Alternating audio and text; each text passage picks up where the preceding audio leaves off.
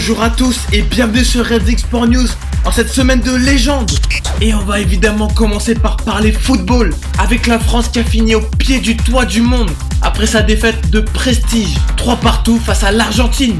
Au terme du final époustouflante, les joueurs de Didier Deschamps ont réussi à accrocher les prolongations, puis les tirs au but après avoir été menés 2-0 durant 80 minutes avec des buts de Lionel Messi et André Di Maria.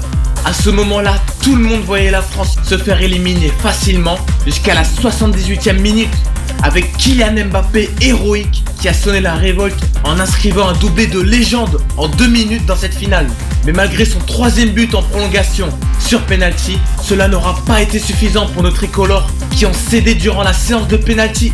L'Argentine, sacrée pour la troisième fois, a réussi dimanche à offrir à son génie Lionel Messi le grand titre qui lui manquait en dominant 4 à 2 la séance de tir au but face au tricolore, dont le rêve de doublé historique a brutalement pris fin au terme d'une finale d'anthologie qui restera comme l'un des matchs les plus marquants de l'histoire du football. Et il faut enfin souligner la ferveur qu'ont engendré les Bleus avec leur parcours incroyable. Après leur belle victoire 2-0 en demi-finale face au Maroc, tout le pays s'est réuni pour fêter l'exploit des Bleus qui avaient réussi à se qualifier pour la finale.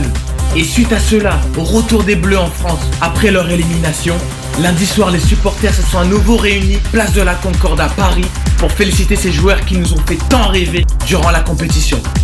Et on est parti interviewer les supporters des Bleus après la défaite de Prestige en finale dimanche. On retrouve désormais Diego, fervent supporter des Bleus et auditeur de Redding Radio. Sport News, l'interview sport. Alors Diego, j'aurais aimé te demander, est-ce que tu penses que cette finale aurait pu se passer différemment?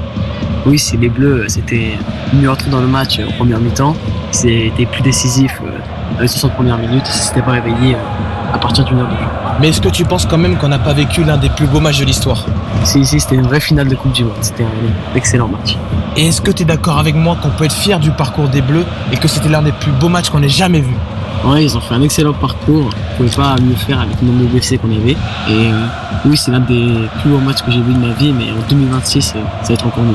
Et que penses-tu de Kylian Mbappé, auteur d'une performance XXL durant la finale? Bah, il a été euh, un élément moteur pour l'équipe de France lors de cette compétition, euh, tout comme il a été élément moteur en 2018. Sur le plan collectif, l'équipe de France termine donc vice-championne du monde, tout comme en 2006 où les tricolores avaient perdu en finale contre la sélection italienne. Et sur le plan individuel, Kylian Mbappé est le deuxième joueur à inscrire un triplé en finale après celui de l'anglais Geoffrey Hertz en 1966. Et il faut également souligner l'exploit de notre buteur Olivier Giroud qui est devenu le seul meilleur buteur de l'histoire de l'équipe de France avec 52 réalisations, dépassant ainsi la légende des Bleus Thierry Henry. Et on va maintenant parler basket avec Monaco qui s'est imposé au buzzer contre Berlin en Euroleague. Au bout d'un match pénible, Monaco a dominé Berlin grâce à un panier d'Eli Okobo sur la sirène finale vendredi dernier en Euroleague avec une victoire 92 à 89. Cette fois, le héros s'appelait Elio Kobo qui a dégainé un tir primé côté droit tout au bout de la dernière possession alors que les Allemands venaient d'égaliser. La soirée aurait pu basculer dans le consternant, mais la Roca touche le jackpot, profitant du revers à domicile de Fenerbahçe face à Vitoria 70 à 76. Elle rejoint la formation turque et le Barça à la première place de la saison régulière avec une victoire d'avance sur l'Olympiakos et sur le Real Madrid.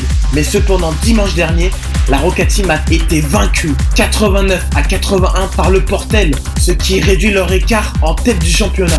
Et on va enfin parler natation avec notre champion olympique, Florent Manodou, qui a fait son grand retour dans les bassins pour les championnats du monde à Melbourne. Le nageur français qui s'entraîne à Antibes a terminé 6 lors de la finale du 50 mètres nage libre en 20 secondes et 91 centièmes. Il faut donc se réjouir du retour à la compétition de l'un des plus grands nageurs français qui constitue une grande chance de médaille pour les JO de Paris en 2024. C'est donc malheureusement la fin de votre chronique Red Sport News. Bonne fête de fin d'année à toutes et à tous et à la semaine prochaine sur Red Radio. Radio, Sport News avec.